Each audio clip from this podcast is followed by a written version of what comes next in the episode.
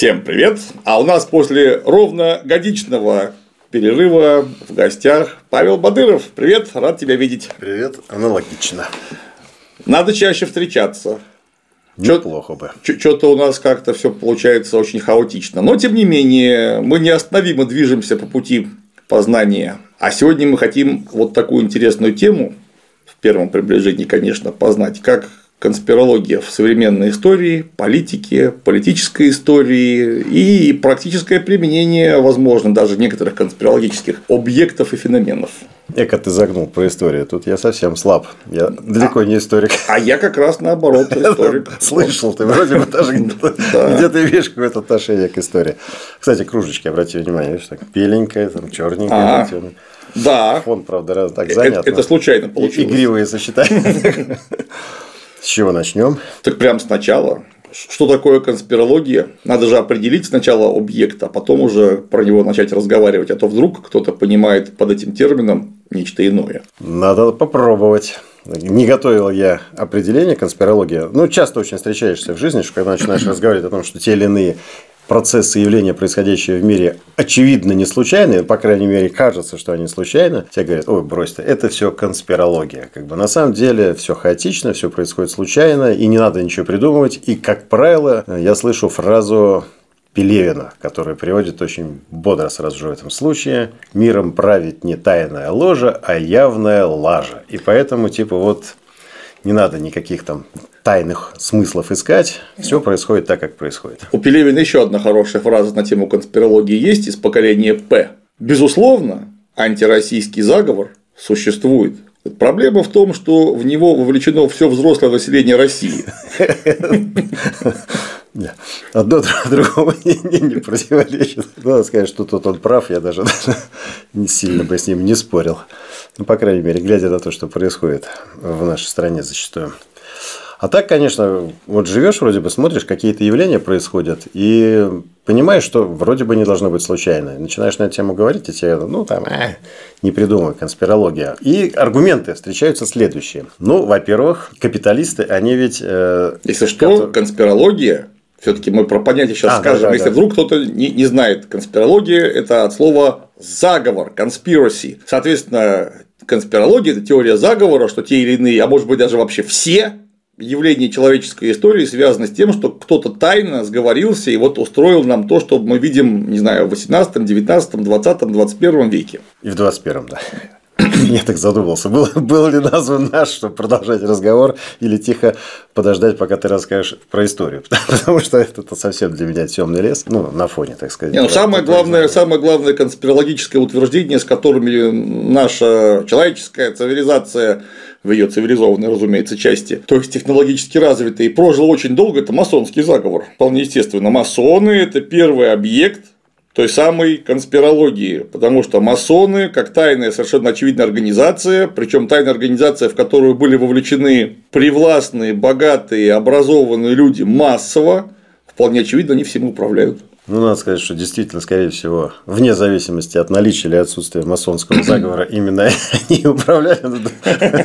Когда монархи, они, в общем-то, вроде бы как очевидным образом управляют. Если они при этом являются масонами, ну, значит, автоматически это все происходит от лица масонов, очевидно. Но на самом деле, вот если даже посмотреть, э, что происходит вокруг, многие вещи кажутся, ну, какими-то такими неслучайными. И вот стоит, да, да, я начал говорить о том, что, как правило, когда оппонируют этому, ну, вот это там теория заговора, там туда-сюда, там не надо чего придумывать. Как могут капиталисты договориться между собой? Да, вот это самое там мировое правительство. Ротом. Ротом.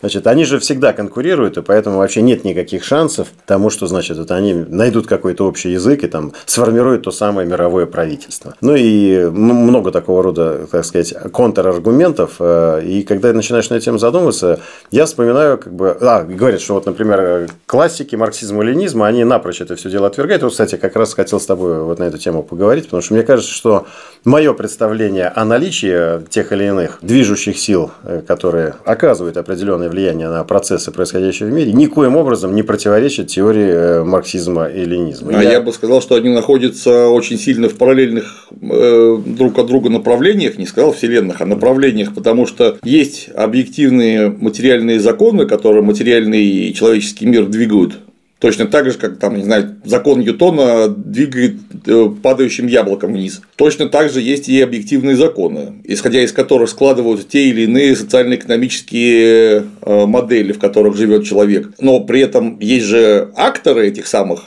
законов, то есть те самые, например, феодалы или капиталисты, которые объективно нам явлены в реальности, то есть они просто есть, и которые могут и более того формируют некие группировки, которые продвигают собственные интересы. Ну, потому что очень редко бывает просто один капиталист сам по себе. Так вот он, конечно, может быть, ну я, например, потому что я настолько мелкий, что никто не думает со мной в заговор какой-то вступать. Но, как правило, если мы говорим о чем-то, что вообще стоит обсуждения, с какими-то миллиардами фунтов стерлингов, долларов, неважно, они могут составить некую группировку и обязательно будут продвигать собственные капиталистические или феодальные интересы э, вовне. А продвигать они могут это самыми разными способами. Могут просто нанять э, частную или не очень военную компанию и пойти завоевать какую-нибудь Конго, как уж какой тут заговор, просто они пришли и завоевали, и все, и даже не прятались. Более того, сказали, что так и надо, мы молодцы. Кстати, мы молодцы. А могут, например, не совсем явно договориться друг с другом и еще кое с кем заодно. И, например, в годы Второй мировой войны из Америки при помощи фирмы Standard Oil и мутных схем через Испанию и Португалию продавать нацистам нефть. Хотя вроде Америка в состоянии войны с этими самыми нацистами. Потом это вскрылось, потому что это именно что был заговор. Был чудовищный скандал фирму Standard Oil разукрупнили, по-моему, на 12 или 13 компаний, чтобы они не были больше такой мерзкой монополии. А потом они, правда, снова соединились, но это уже другой заговор. Но я как в качестве примера. Как это противоречит марксизму, я не очень понимаю. На мой взгляд, вообще строго в соответствии с теорией. Как бы. Ну, откуда все берется на самом деле? Когда начинаешь на эти темы размышлять, что такое в первую очередь капитализм, да, начинают говорить, это конкуренция свободная, свободный рынок, который все порешает и тому подобное. Закон конкуренции гласит, ну, в первую очередь, то, что в конкурентной борьбе, очевидно, бывает некий победитель. Ну, ну, какая же так борьба-то иначе? Да, да, да. И давайте сразу так прикинем, что является основой, которая позволяет там, той или иной структуре там, победить. Вот несколько компаний зародились, вот несколько основателей каких-то там. Ну, в общем, люди захотели заняться каким-то бизнесом, предприниматели. Да? И кто из них выиграет в этой конкурентной борьбе? Очевидно, они по-разному могут вести бизнес. Один из них более, так сказать, толковый, умный. Там, ну, есть же определенное сочетание тех или иных действий, э, размер, так сказать, денег, которые вкладываются, ну, средств, которые вкладываются там, в производство, в развитие, значит, э, в технологические какие-то нюансы, в изыскание, в продвижение и тому подобное. Кто-то из них э, оптимальнее все это дело сделал, но более оказался, так сказать, толковый, и его компания начинает производить больше товаров и услуг. Как бы, да? Но вполне очевидно, что в данном случае мы наблюдаем победу, определенную такую локальную победу в конкурентной борьбе. К чему это ведет дальше? Да? Компания, ну, на самом деле, тоже это очевиднейшая вещь, которую говорят, насколько понимаю, классики марксизма-ленизма, капиталистическое производство, э, ну, вообще капитал, да, начинает а, расти. Ну, ровно потому, что экспансия является основным способом развития капиталистического предприятия, потому что основная цель извлечения прибыли даже у нас, там, в нашей недавно капиталистической стране, при открытии любого коммерческого предприятия, ты в уставе просто обязан записать, что предприятие создается с целью извлечения прибыли. Это основная цель создания предприятия. Все остальное является вторичным. Когда люди начинают рассуждать о тех или иных миссиях компании, там, для чего они созданы, по большому счету, это красивая обертка, а цель-то базовая, в общем-то, извлечение прибыли. Не, ну миссия может быть просто инструментом. Например, я считаю свою миссию в том, чтобы завалить весь мир самыми лучшими в мире пишущими авторучками. Ну, это что? Это средство, при помощи чего я буду извлекать прибыль. Собственно, да. Ну, даже можно будет потом об этом поговорить, когда дело касается вот анализа там, красивых высокопарных слов. Мы создаем компанию для того, чтобы осчастливить человечество там, или отдельные группы этого человечества. Достаточно проанализировать то, как ведутся дела в этой компании и задать простой естественный вопрос. А каким образом поощряются сотрудники этой компании? И неожиданно выяснится, что значимая часть э, денег, которые выделяет собственник этого бизнеса на поощрение сотрудников, ну там мотивация, так называемая, и тому подобное, напрямую завязана с продажами, с обучением продажам, значит, э, с маркетингом, с продвижением и тому подобное. И вдруг неожиданно понимаешь, что целью это все-таки, наверное, является не осчастливление человечества, потому что не встречается, как правило, в этих компаниях сотрудников, которых бы э, вознаграждали за максимальное количество осчастливленных людей в этом самом человечестве. Почему-то за другое, как правило, их вознаграждают. И сразу же становится понятно, что цель-то истинная именно в этом, и это, в общем, такая неплохая обертка, которая позволяет выглядеть симпатично чаще всего. Ну, давай сейчас не будем об этом, так да. сказать, глубоко говорить. Значит, начинает развиваться компания, и она становится, так сказать, более выигрышной, потому что, ну, прибыль, что такое прибыль, это по большому счету, если не углубляться там э, в теорию, это соотношение, так сказать, э, э, выручка и расходы, которые были необходимы для того, чтобы эту выручку, разница между ними, как бы, да, и, соответственно, для максимизации прибыли тебе надо, чтобы эти, выручка твоя была максимальная, расходы твои были минимальные. И начинаем анализировать, каким образом это достигается, и неожиданно приходим к тому, что при укрупнении предприятия она становится эффективнее, ровно потому, что удельная доля тех или иных расходов применительно, так сказать, деятельности этого предприятия, как правило, снижается, и себестоимость продукции снижается. Ну, такой простой пример, там, да, там, если у тебя отдельно взятый магазин, и ты занимаешься рекламой этого магазина, то ты э, и ну, там бухгалтерия у тебя привязана этот магазин, да, они создают достаточно большую, э, так сказать, долю расходов этого предприятия для того, чтобы просто обеспечить его жизнедеятельность. А если у тебя сеть магазинов, то неожиданно оказывается, что бухгалтер тебя может обслуживать не один магазин, а 10, соответственно, доля на оплату бухгалтера меньше, маркетолог, который занимается этим тоже, ну, такие подобные вещи. Ко всему прочему, а, существенно повышается эффективность той же самой маркетинговой всякой деятельности и рекламы, но потому как если ты, например, э, продвигаешь э, тот самый отдельно взятый магазин, расположенный локально в этой точке, то ты выходить на такие инструменты, как телевидение, радио, нет никакого смысла, потому что они будут из пушки по воробьям шарашить, там на весь город реклама, а тебе надо, чтобы тебе в такой-то квартал этого города пришли. Но это абсолютно неэффективная история. А если ты вдруг неожиданно сделал сети, они у тебя по всему городу, неожиданно оказывается, что этот инструмент неплохо работает. Ну, много-много таких вещей. И оказывается, что чем крупнее предприятие, тем, ну, возвращаясь там к базовым таким вещам, себестоимость продукции меньше. Меньше себестоимость продукции, соответственно, ты автоматически можешь э, повысить э, ту самую прибыль. Ровно потому, что там продаешь ты по той же самой цене, как и конкуренты, но у него, так сказать, себестоимость выше, у него дельта меньше, и он как бы имеет выхлоп меньше. У него меньше прибыль, соответственно, он меньше возможностей имеет вкладывать в развитие собственного предприятия, соответственно, он растет медленнее, чем ты, захватывает. Ну, и, грубо говоря, так и понеслась история. То есть, предприятие развивается, оно сначала так может захватить там типа город, потом, о, мы уже в городе неплохо живем, да нам уже тесно в этом городе, давайте выходить в другие города, так сказать, захватывать другие какие-то регионы. Растет, растет, растет. И что интересно, чем дальше оно растет, тем более эффективно с точки зрения ну, ну, вот этих всех нюансов и более конкурентно оно становится. Потому что, когда большое предприятие, ему, например, бороться с маленьким достаточно несложно. Если, например, касаться еще таких вещей, как сращивание бизнеса с властными структурами, которые регулируют многие процессы, выделяют э, выгодные места там, для размещения тех же самых там, магазинов или чего угодно, да, можно лоббировать эти вещи. Одно дело, ты хозяин одного магазинчика и хочешь открыть второй и пытаешься стучаться в эти двери. У тебя объем денег, который ты можешь потратить на это такой, а собственник крупной сети магазинов может на это дело выделить чуть-чуть побольше, как бы, да, и у него неожиданно оказывается, ну, сказать, с кем интереснее дружить, как бы, тем же самым властным структурам. И начинается такое развитие. Когда это все а, развивается, масштабируется все дальше дальше, захватил какой-то бизнес там, значит, город, потом не один город, а много городов, потом выходит уже в масштабах страны, они уже начинают работать э, с правительством не города, а с правительством страны, как бы, да, а потом уже и страны им становится мало, начинают вырастать, как бы, вот из этих объемов или за это уже на международные рынки. И становится понятно, что они э, начинают становиться, становятся, становятся, прошу прощения, это тавтология, да, обладателями настолько серьезных ресурсов, которые позволяют им влиять на многие вещи. Если, к примеру, для того или иного бизнеса, вот ты уже там затронул Конго, кстати, ты так интересно затронул, что мы там туда-сюда, и вроде бы ты маленьким капиталистом себя к ним-то тоже, в общем-то, приобщил. Да? И вот я не знал, что ты имел отношение ко всем тем вещам, которые захватывали Конго. Но я бы хотел, наверное, но это произошло в 19 веке, а я еще туда не родился. А, то есть с неким опозданием. Да. Значит, ну так просто занят прозвучало. Так вот, э, создаваемые крупные структуры такие начинают оказывать влияние, да, и вот, например, требуется им какое-то сырье для производства чего-то, да, там, и в этой стране оно есть. А эта страна не хочет торговать на тех условиях, которые тебе надо, почему-то они так, ну, по какой-то странной причине э, они на местах там хотят э, жить сами лучше, а не то, чтобы жил лучше ты, как бы, да? Что для этого может предпринять мощнейший игрок уже на этом международном рынке? Он может, в общем-то, определенным образом, наверное, повлиять на то, чтобы там появились какие-то более сговорчивые ребята ну, классический, власти. классический и самый, наверное, пример, который хрестоматийно уже известен, это американская компания зеленщиков United Fruit которые торговали, ну, зеленщики, поэтому бананы, яблоки, груши, вот это вот все безобидное совершенно занятие, ну что, с зеленщиками мы сталкиваемся, если не каждый день, то уж раз в неделю точно, потому что огурец, помидор, банан всем нужен.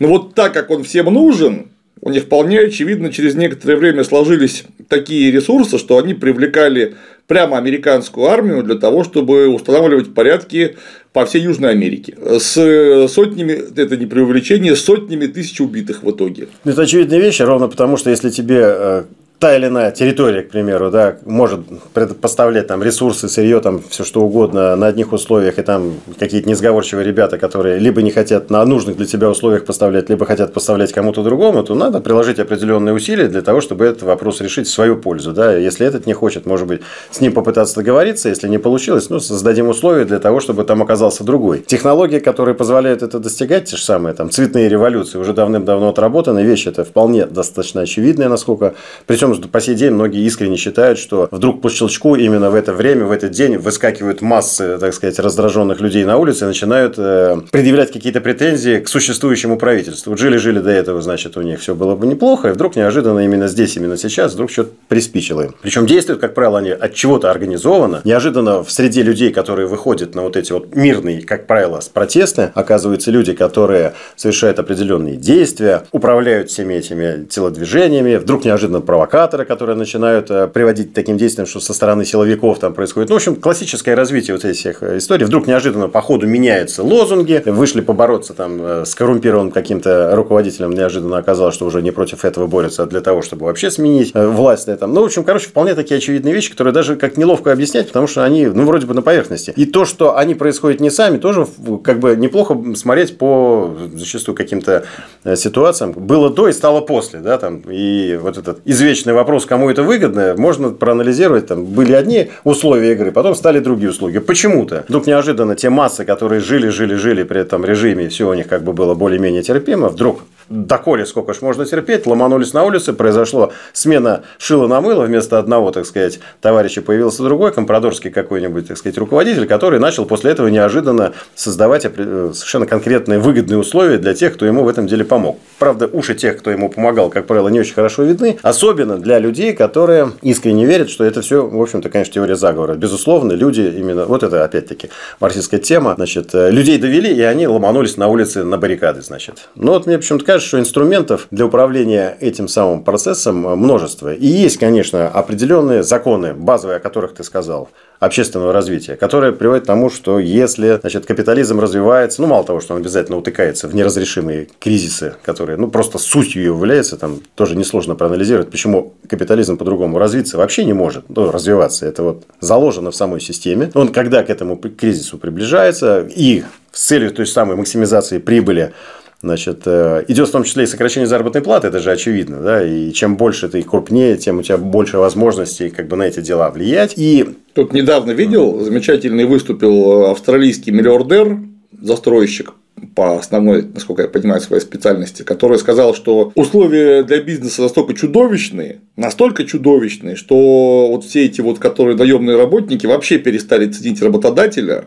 и он потребовал, чтобы правительство сделало 50% безработицы. Ну, это неплохо, безусловно, для него. 50%. То есть, как бы это уже с некоторым перебором. То есть, до такого даже Гитлер не додумался. Интересно, как он собирается кормить оставшиеся 50%. Они все будут легко наниматься зато очень сильно. И будут все, кто нанимается, очень его ценить. И при этом будут очень рады работать за любые деньги. Да.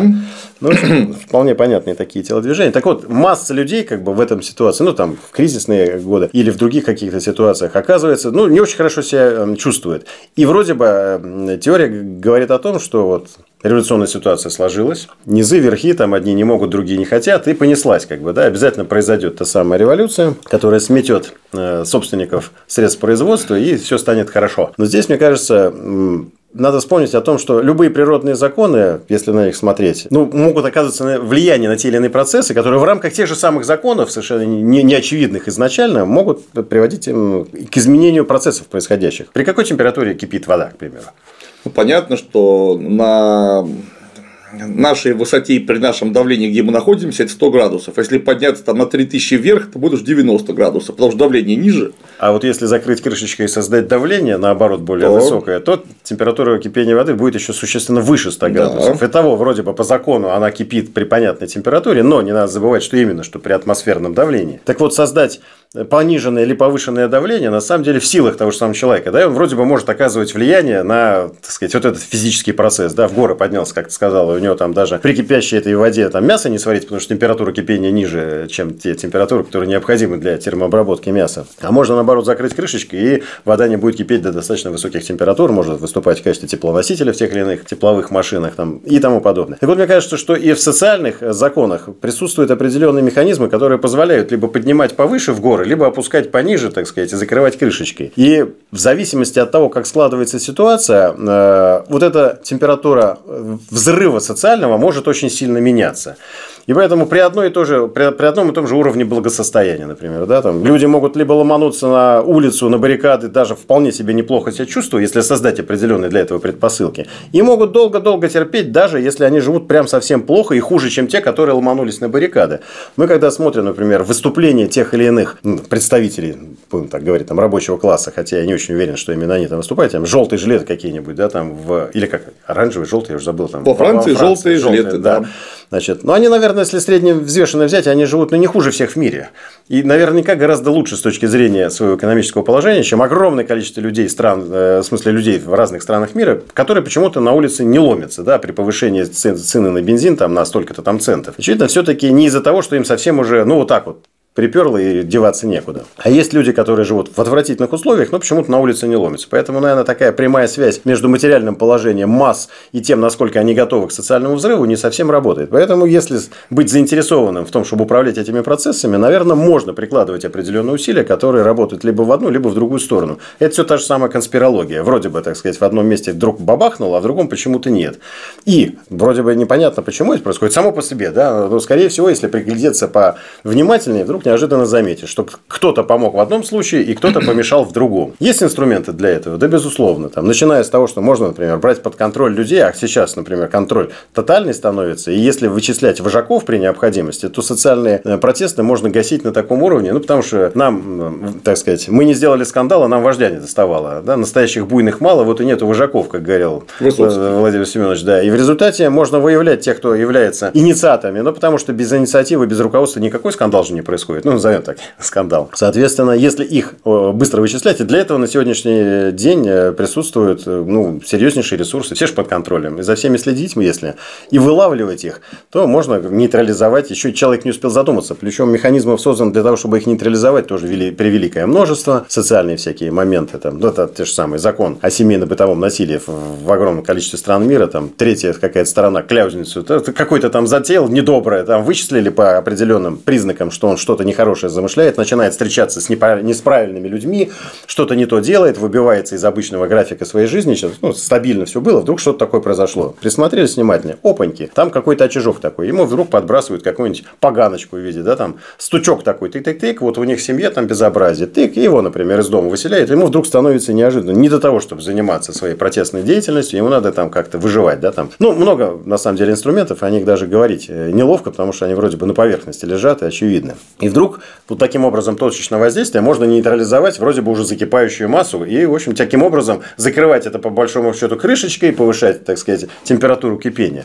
А можно наоборот подсказывать людям, что их там гнетет. Там. Ну, например, тоже, то произошло в Соединенных Штатах Америки относительно недавно. Все эти Black Lives, э, Lives Matter. Ну, в общем, это же была совершенно очевидно инициированная вещь, когда, например, тот же самый мэр это Миннеаполис, по-моему, да, был тот город, он на самом деле придал российский оценок рядовому совершенно событию, ну, банальным своим там твитом или где-то он там написал, вдруг неожиданно сказал, что не просто там сказать, преступник был задержан и в процессе задержания погиб. Ну, сразу был акцент на том, что это за преступник, какого цвета он был, да, какого цвета кожа была у того полицейского, который этим делал. И тут неожиданно такая приписочка, да, быть черным не должно быть там смертным приговором. Ты взял и назначил, по сути, придав этому, да, и был запущен сразу же процесс, он был подхвачен, и неожиданно вся страна вдруг неожиданно там стала там бороться с расизмом, понеслась все это в канале. Чуть-чуть по-другому акцентики сделал, и все то же самое вообще прошло незамечено, потому что таких эпизодов, э, ну, происходит во всем мире, ну, просто огромное количество, там, чуть ли не каждый день. Ну, про Америку чего уж там говорить, у них э,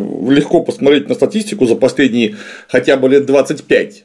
Мы увидим, что чернокожего населения кратно меньше, чем белого населения в США, но относительно своей численности они гораздо чаще подвергаются уголовному преследованию. То есть об этом можно было и 20 лет назад тоже сказать, что Black Lives Matter и вообще есть там достаточно интересные моменты. Потому что, с одной стороны, действительно, они преследованию, так сказать, подвергаются гораздо чаще. Там около 50% в тюрьмах сидит черных, при том, что там еще есть латиносы и тому подобное. А э, в численных отношениях, по-моему, процентов 13. Ну, 12-13 там Что такое, такое, да. да. Ну, меньше 15 Да, по -по поэтому кратно как бы больше их там. Но, с другой стороны, они там оказываются с определенной степенью вероятности, в том числе потому, что они совершают преступления, очевидно. А, Ровно столько. А и преступления того, они совершают чаще почему? Потому что они имеют гораздо меньше шансов получить нормальное образование, нормальную работу, а раз они оказываются ну, в известной мере маргинализированы, так это просто готовая мобилизационная среда для преступного мира. Вот и все. Да, там моментов много, но с точки зрения, говорю, вот акцентировать на этом внимание, не акцентировать, ты можешь управлять этими процессами, запускать совершенно такие масштабнейшие. Ну, то, что там происходило, это же в Вакханале была чудовищная, там же просто всю страну практически охватило, да и не только Штаты, как бы, да, вдруг неожиданно в других странах начали так Только ковид все остановил. Да, да, да, да. Вот. Поэтому, говорю, инструментов для того, чтобы либо повышать, либо понижать температуру кипения, они тоже присутствуют. И наверняка, вот, вот если так задуматься, э, те, кто находится наверху, вроде бы, наверное, должны этими инструментами пользоваться, ну, в своих собственных интересах. Да? Если вдруг, опять-таки, в той или иной стране тебя что-то не устраивает, можно там создать им такие веселые времена, приложив для этого соответствующие усилия. Это же все считается, на самом деле. Инвестиции, да, это, по сути, называется инвестициями. Ты вложил столько-то денег, которые тебе через какое-то время принесли такие-то барыши. Ну, ровно потому, что там произошла смена того самого правительства, пришли манипулируемые тобой какие-то люди с твоей подачи, да, так сказать. Если что, у нас 50 лет назад, но чуть-чуть уже больше, 11 сентября 1973 года при помощи очень несложных описанных Павлом манипуляций э, сместили президента Сальвадора Альенде. И вместо него к власти пришел Густаво Пиночет. Пиночет.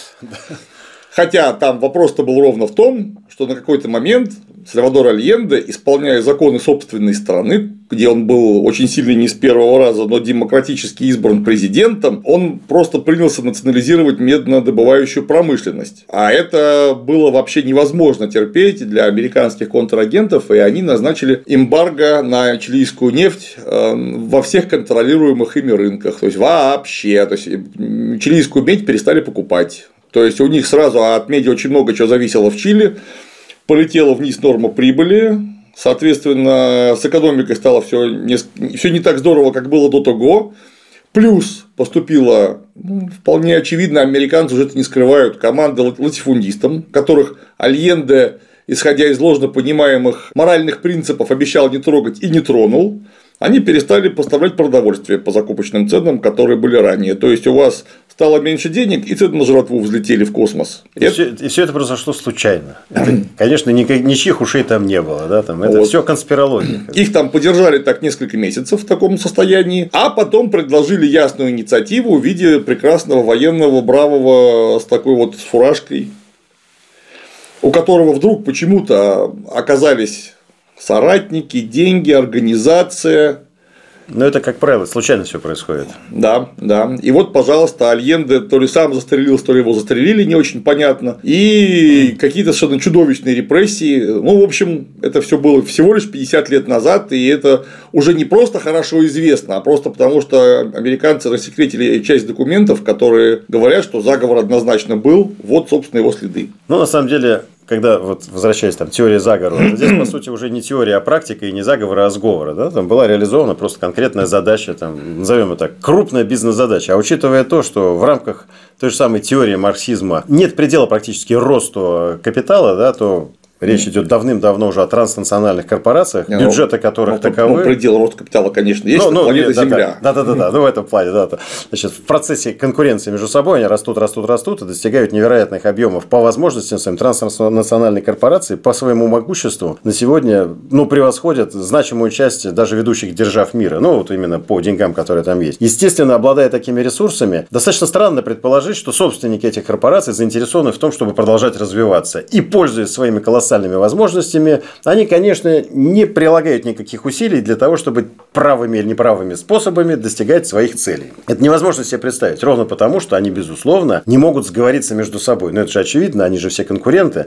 И мы никогда в жизни не наблюдали э, бизнес-предприятий, в которых э, есть, например, состав акционеров, есть группа акционеров, и каждый из них, в конечном счете, конкурируя между собой, но заинтересован в результатах деятельности конкретного этого бизнеса. Или какие-то те или иные крупные группировки сбиваются в кучу для достижения конкретного интереса в данном, в данной ситуации. При том, что каждый из них вроде бы играет на себя, но если проанализировать текущий момент, то окажется, что им объединить свои усилия здесь лучше. Это касается в том числе даже государства. Они почему-то неожиданно сбиваются в те или иные блоки. Вроде бы каждый за себя, но при всем при этом, как мы смотрим всю мировую историю, то что тебе как раз как историку и флаг в руки, да, но эти блоки образуются постоянно, Казалось бы, вот это очевидно лежит на поверхности, но представить себе, что есть то же самое, но только не публично выставленное, а то, что управляет колоссальными ресурсами и находится в тени, что они могут заниматься тем же самым, не-не-не, это теория заговора. Вот меня всегда это удивляет.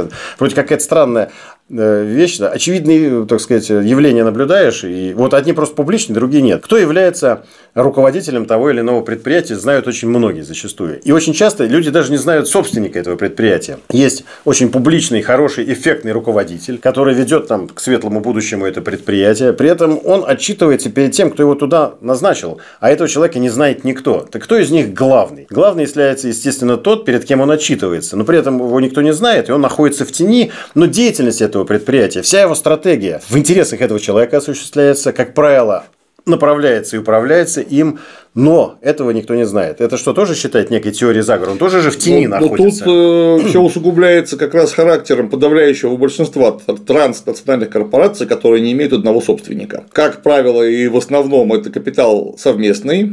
И вот уж если, например, какого-нибудь там Джона Рокфеллера все знали, или Джипи Моргана, то, например, а кто является собственником Westinghouse Group или Боинга, это очень сложно определить. Просто потому, что там не один человек, ну, например, Джипи Морган, он такой там богатый, или там э, Ротшильд. Ну, все понятно, это он. А кто Вестингаузом управляет? Вот реально, кто его владелец? А учитывая, что они очень сильно не все стремятся быть на виду, ну, просто ну, даже я сейчас не про какие-то там злоумышления, а просто у всех людей разный темперамент. Некоторые не любят быть на виду, а некоторые, зачем? наоборот, очень сильно любят.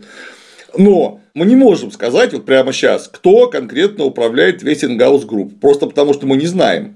Их, их просто очень сильно не один человек. Но при этом сложно себе представить, что... Он это... не управляет, а владеет, извините, да. это важно, владеет. Да, но при этом очень сложно представить, что э, деятельностью этой группы никто не управляет, и она не двигается в каких-то своих стратегических целях. Да? Очевидно, все-таки кто-то вырабатывает эту стратегию, и она реализуется конкретным исполнительным органом, который вот мы ну, наверное, даже можем посмотреть где-нибудь в интернете, поискать, вот является руководителем. Он вот. воплощает в жизнь, грубо говоря, поставленные задачи стратегические теми самыми собственниками, которые Недавно совершенно случайно случайное явление у нас произошло такое в медийном поле. Опять же, это очень показательно, потому что мы все это имели счастье наблюдать. У нас с 2011 года выходил замечательный сериал «Игра престолов», который побил вообще все рейтинги, рекорды и прочее. Там принцессы, драконы, маги, сражения, рыцари. Детям интересно и понятно, что это будут смотреть. И, конечно, смотрели на протяжении 10 лет почти. И вдруг, откуда ни возьмись, появляется пяти, кажется, серийный сериал «Чернобыль» который почему-то совершенно случайно имеет рейтинги выше, чем у «Игры престолов». Но этого не может быть. Но этого просто ну, физически не может быть согласно законам этого самого медиаполя. Потому что кому... Видишь, как плохо ты разбираешься в законах. Кому нахрен нужен этот самый Чернобыль на 5, на, на 5 серий вообще, который рассказывает про каких-то русских в 80 каком-то году, там половина... Картинка мрачная, при этом, скучная, все да. некрасивое, имена такие, что просто нормальный человек произнести их не сможет, если он не славянин. Академик Легас, господи, что там столько слогов, это невозможно выговорить. И вот у него рейтинги выше, чем у Игры престолов. Как-то случайно. При том, что когда сериал прошел, через год про него все забыли, как будто его и не было вообще. Потому что он, ну, дрянь э, скучная. И вдруг выясняется, что оказывается компания HBO находится в собственности у Westinghouse Group, которая основным бизнесом имеет производство ядерных и прочих реакторов, которые производят электроэнергию, которая имеет прямым конкурентом наш Росатом. А Росатом, ну как ни крути, а имеет прямое отношение к Чернобылю. Да. да. Поэтому вот э, такая антиреклама запущена. Хоба. Это совершенно случайное совпадение. Ну, это же очевидно. Не могут быть никакие заговоры такого рода. Они физически не способны сговориться. Но это все те же самые капиталисты, они же каждый за себя. Ну, в общем, когда вот на эту тему начинаешь рассуждать, мне кажется, что достаточно большое количество людей удивительным образом начинает под эту теорию заговора отметать даже в том числе такие очевидные вещи, что думаешь, ну как, ну это же вот на поверхности лежит. Там произошел переворот сам по себе, там, и почему-то после этого произошли те или иные политические изменения глобальные. Есть совершенно очевиднейшие интересанты, которые выигрывают от всего этого. Нет, нет, это все происходит случайно. Ну и совсем недавно произошедшее масштабнейшее явление, зацепившее всю нашу, так сказать, планету. Я не хочу на нем останавливаться подробно, ровно потому что уже я большого количества зрителей ассоциируюсь с этим словом, поэтому ковырять не могу его глубоко. Но в любом случае там столько было действий, которые совершенно, на мой взгляд, на поверхности лежащих, что это не происходило само по себе, когда вдруг весь мир там сошел с ума и ломанулся куда-то в странные какие-то дебри, поиски каких-то решений, принимаемых катастрофически странных решений, которые противоречат всему, чему только можно. И мы продолжаем, кстати, наблюдать это по сей день. Я совсем коротко коснусь, это будет не связано с вакциной, просто там сейчас начинают опять вводить масочные режимы. Да. Вот для меня это абсолютнейшая удивительная вещь. Значит, э, ну, в области доказательной медицины одна из самых таких весомых площадок, где обсуждаются те или иные вещи, это кокрейновские обзоры, там, например, да, такая известная тема. Так вот, кокрейновские обзоры посвящены анализу эффективности масок при предотвращении распространения тех или иных вирусных заболеваний. Анализировались задолго до ковида, прямо вот, вот очень совсем. Еще перед тем, как ломанулась, э, ломанулась эта история, вот это моровое поветрие, как ты его емко называл. Значит, был на тот момент э, Кокрейновский обзор посвящен значит, этой теме, и там было э, порядка, по-моему, 44 или что-то типа того исследований. Ну, реально много. Качественных среди них почти нет, потому что никто, очевидно, не проводил. Но и других нет. Так вот, они пришли к выводу, что маски неэффективны. Ну, для предотвращения. При том, что можно строить какие-то эксперименты, ставить там исследования, проводить там маска, там изучают, летят капли, не летят. Ребята, э, речь идет о том, что они проводили исследования в конкретных популяциях, да, вот вот реальные люди их применяют, одни применяют, другие нет, и почему-то нет разницы. Да? Они пришли к этому выводу, нет. После чего шарахнула как бы вот эта вся пандемия, невзирая на все эти кокаиновские обзоры, и при отсутствии других каких бы то ни было серьезных научных обоснований, вдруг неожиданно всех в масочке одели. А еще и в перчатке. Да. После чего прошел, э, прошла основная эта волна пандемии. Добавилось туда, по-моему, штук 11 исследований. Я смотрю публикации Кокрейновского обзора после пандемии, которая посвящена этому же вопросу. Выводы те же. Не работает. И у нас вводятся масочные режимы. Спрашивается, что происходит. И, наверное, это происходит случайно. И, конечно, все время рассказывают о том, что это благодаря тому, что вот мы там изучили там, данные науки, научный консенсус. А научный консенсус вроде бы у них же. Там же в этих самых кокрейновских обзорах говорит прямо противоположно. Руки, говорят, мыть процентов на 11 снижается распространение заболеваемости а это вроде как вот они не выявили ничего. Ну, не хочу опять еще в эту тему лезть, чтобы опять не было комментариев. Но я к тому, что ну, когда какие-то такого рода э, проявления наблюдаются, возникает вопрос, что, наверное, все-таки это не случайно. Ну, не может же все человечество вот так вот сходить с ума и не видеть очевидных вещей, которые они же сами своими же инструментами предоставляют для анализа, но при этом не видят. Ну, какая-то слепота наступает и действует вопреки. Но это, на мой взгляд, касается огромного количества явлений. Кстати, такой известнейший момент в свое время был э, такой эпизод. Помнишь, как боролись с Фарионом? Да. Это прямо же было жуть-жуть-жуть, потому что это озоновые дыры. Озоновые дыры – это что? Как только озоновая дыра, сразу жесточайший ультрафиолет, раковые заболевания, там страшное дело, что происходит. Виной чему? Озон. Это была компания, ну, которая… Отсутствие озона, которого уничтожает фреон. фреон. Фреон, да. Фреон, короче, вот виновен в том, что, значит, появляются эти самые озоновые дыры. По всему миру шла компания, так сказать… Это в конце 80-х да, да, да, какой-то да. ад просто был. Фреоновый холодильник нельзя ни в коем случае, да. потому что, вот когда он все... у тебя работает, ты прямо сейчас уничтожаешь добавляешь озоновый слой. Э, да, да, да. И в результате это же приведет к тому-то, тому, тому. Потом все вот эти брызгалки, вот эти там эти, освежители воздуха. Да, да, да, да, да. Они все с фреоном, это все сразу же не надо. Автомобили ездят, это беда-беда, туда-сюда. В результате поборолись эффективнейшим образом. Был вот этот вот фреон, который страшный-страшный, просто с, и со всего мира как бы ушел он, да, с рынков. Но почему-то так неожиданно оказалось, что компания Dupont, которая изначально была одним из основных производителей фреона, но к тому моменту они изобрели другой э, хладагент, который можно использовать в этих целях, который был токсичнее, хуже и дороже, но не фреон. И неожиданно оказалось, что вот они оказались практически монополистами на этом рынке. А потом кому-то вдруг пришло в голову задуматься, а каким образом формируются озоновые дыры и где? Почему-то большая часть озоновых дыр, о которых говорили, были в районе Антарктиды. Возникает вопрос, каким боком фреон, используемый человечеством в городах, и Антарктида? Они как-то так близко, что ли, между собой? А когда вдруг неожиданно узнаешь, что фреон там раза, по-моему, в 4 тяжелее воздуха, Он не долетит до озона. Он подняться не может, а озон находится на высоте там, десятков километров. И почему-то эти очевидные вещи как-то в голову не приходили, и все радостно боролись с этим озоном.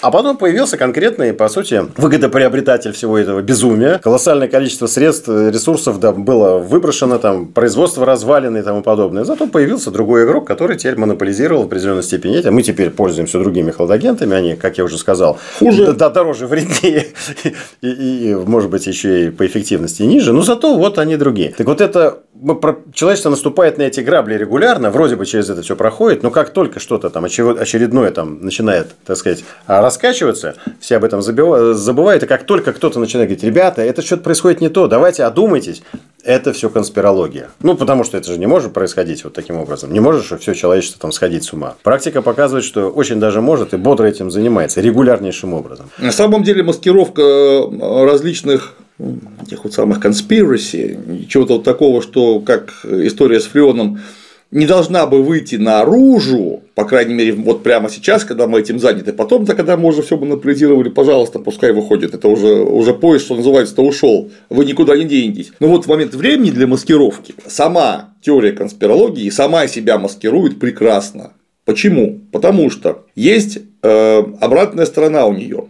То есть есть люди, которые вполне реально манифестируют свои убеждения наружу при помощи печатной продукции, различных медиа, телевизора, неважно, интернета, ютуба, которые говорят, что вообще нет ничего, кроме тайного сговора. Нет никаких законов. Почему происходят революции? Потому что, вот смотрите, в Древнем Риме, конечно же, евреи, которые в это время уже были в рассеянии, они, значит, устроили кризис э, экономики такой, через вот такие-то механизмы, который привел просто к уничтожению Римской империи. Там, э, Великая французская революция, которая сменила феодальный строй на буржуазный. Почему? Ну вот смотрите, поэтому какие там законы? Там нет законов, там, соответственно, нет ни рабовладельческого перехода от дикости к цивилизации, нет ни э, феодальных революций, ни коммунальных революций там во Франции, Италии 11-12 веков ни тем более, конечно, буржуазных и уж точно социалистических революций нет, это только заговор, потому что есть тайные группы, которые просто управляют развитием человечества. Но, но это все доходит до уже откровенного бреда, типа этой самой теории общественной безопасности, там, с черным стратилатом, генеральным предиктором. И как только ты вот подходишь с разумными аргументами к исследованию конкретного явления, в базе которого, в политике э, которого может лежать вполне очевидно неприглядный заговор. Кстати, может и не лежать, но это же нужно исследовать. Именно. Но вот как только ты собираешься это исследовать, я сразу, господи, давай сейчас черный стратилат, генеральный предиктор, ну ты совсем уже конченый, прекрати. Ну, потом еще какая-нибудь там планета Нубиру, Нибиру, да, там, да. там какие-то там рептилоиды и тому подобное. Да, да, да, доводится до маразма, до а, какого-то полного абсурда. И это одним из является таким мощным, так сказать, средством борьбы Э, с теми, кто пытается говорить, ребята, ну вот видите, что происходит, и их приравнивают как раз таким тем людям, которые уж совсем упоротые, как бы. Ну, плюс же высмеять же как бы человека, который пытается заявить вслух о том, что происходит что-то нехорошее, это же милое дело. Как только ты его назначил плоскоземельщиком, всем сразу становится понятно, что он болван, и слушать его нет никакого смысла. И поэтому, на мой взгляд, это одним из мощнейших инструментов борьбы как раз таки с этим является. Они значимую часть вообще практически не скрывают, но проводят таким образом, что как только об этом начинают говорить, говорят, ну, ребятишки, ну что это, ну что вы там опять какой-то заговор ищете? Все же гораздо проще. И все происходит само по себе и тому подобное. Здесь такой, на мой взгляд, интересный момент. Во-первых, безусловно, существуют законы э, общественного развития, но это очевидно, просто не могут, ну, как мы поговорили, как природные законы, как там то яблоко, которое ты упомянул, там, или кипение воды, но это все есть. Ну, просто есть... человеческое общество – это тоже материя. Да. А если это материя, то у материи есть объективные законы развития, иначе просто ну, не, бывает, блин. Да, но при этом, как ты правильно сказал, есть и некие акторы, которые в рамках этих существующих существующих законов и отнюдь не противоречия им могут этими всеми вещами играть. И это может приводить к очень серьезным э, изменениям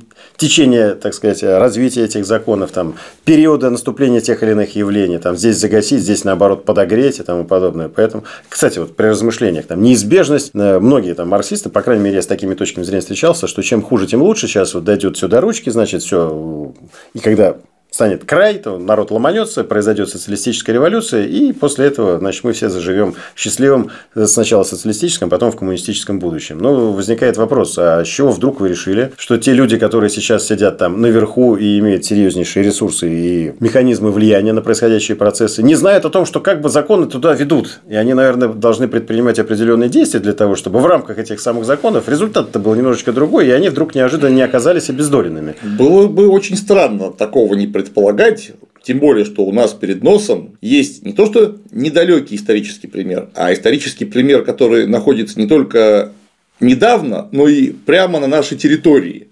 Российская империя. В каковой Российской империи читали Адама Смита, читали и Дэвида Рикарда, и Минье и Гизо, были неплохо осведомлены о наличии такого явления, как классы и классовая борьба, и, внимание, с 50-х годов XIX века основным мейнстримом, ну хорошо, не основным, одним из очень мощных мейнстримов интеллектуальной рефлексии над существующей действительностью среди людей, которые как-то относятся вообще к власти, бизнесу и деньгам, было четкое понимание того, что все это очень плохо кончится. То есть Российская империя в рамках самой себя и в рамках мировой системы нарождающегося империализма находится в явном тупике, потому что это просто бесконечно продолжаться не может. Все идет в крайне паршивом направлении. Но что они делали? Отказаться от собственных богатств и всего остального ну, это немыслимо. И поэтому была взята на вооружение стратегия, которую Константин э, Петрович Победоносцев,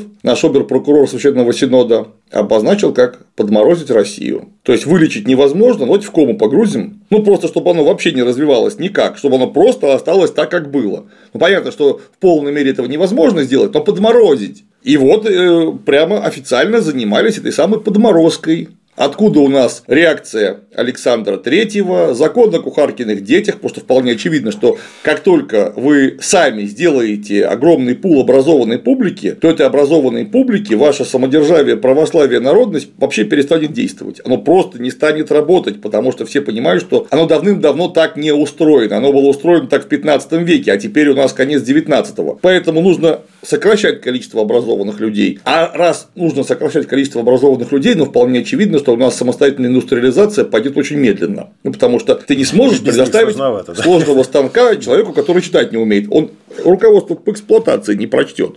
Я, конечно, сейчас упрощаю, но тем не менее. А значит, нужно что сделать? Правильно, обратиться за всем этим ресурсом необходимым к иностранному капиталу, который эти ресурсы просто имеет. Это все было сделано в рамках подмораживания э, России в текущем состоянии, чтобы просто не случилось социального взрыва. Они отлично пытались, и более того, полвека вполне себе справлялись с управлением этими процессами. То есть они собирались подморозить и подморозили. Один минус, что они, находясь в конкурентной борьбе с другими государствами, в общем, начинали проигрывать экономически, что, в общем-то, рано или поздно тоже должно было привести к неблагоприятным последствиям. А тут же, опять же, было полное понимание, что а, а, а, что, а что будет?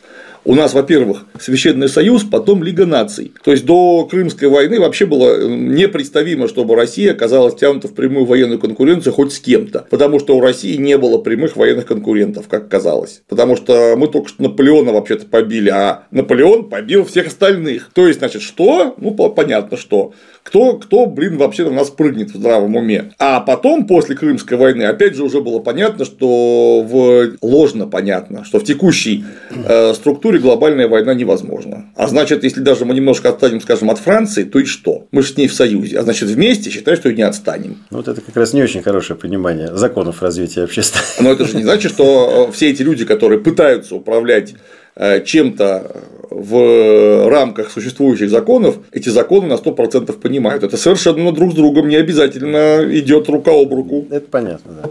Ну, я к тому, что вот те, кто находится наверху, они же наверняка осознают приближающийся кирдык и могут предпринимать соответствующие действия. А в рамках этих действий, как ты говоришь, могут действия, э, так сказать, предпринимать те или иные движения совершать, которые могут, в общем-то, нивелировать всю эту историю, либо направить ее совершенно в другую сторону. Ну, во-первых, там же одним же из таких механизмов, который может препятствовать тому, что вот народ ломанется на улице, взять и начать э, подмену, так сказать, цели. Сейчас же у нас э, атомизировано общество и создано большое количество враждующих друг с другом групп там, по религиозному признаку, по расовому признаку, по там, мужчины, женщины уже туда же, как бы, да, начинаются вот эти вбивания клиньев там и во время недавно прошедшей истории уже даже там одни за то, другие за это. Я опять не хочу словать, чтобы меня не называли, да. Но это же все время была борьба, так сказать, э, внутри, вместо того, чтобы понимать, кто же является основным, так сказать, не, недругом большей части э, человечества. Значит, они вот этими всеми вещами занимаются, нивелируя возможность этого социального взрыва. А потом сейчас вот активнейшим образом, ну, там, фронтмен того самого инклюзивного капитализма Клаус Шваб, он же ведет нас реально в светлое будущее. И там многие вещи, которые звучат, они звучат почти что как построение коммунизма. Ну, так смешно, да. Единственное, что в чьих интересах все это делается, кто за всем этим стоит, и что из этого получится, как бы. Но невооруженным глазом видно, что там такой нам дивный мир э, готовят. Но нас туда именно ведут. Причем, невзирая на то, что все опять-таки говорят там, ну, не все еще, многие говорят там конспирология, конспирология, но что-то не посмотришь по тем действиям, которые происходят.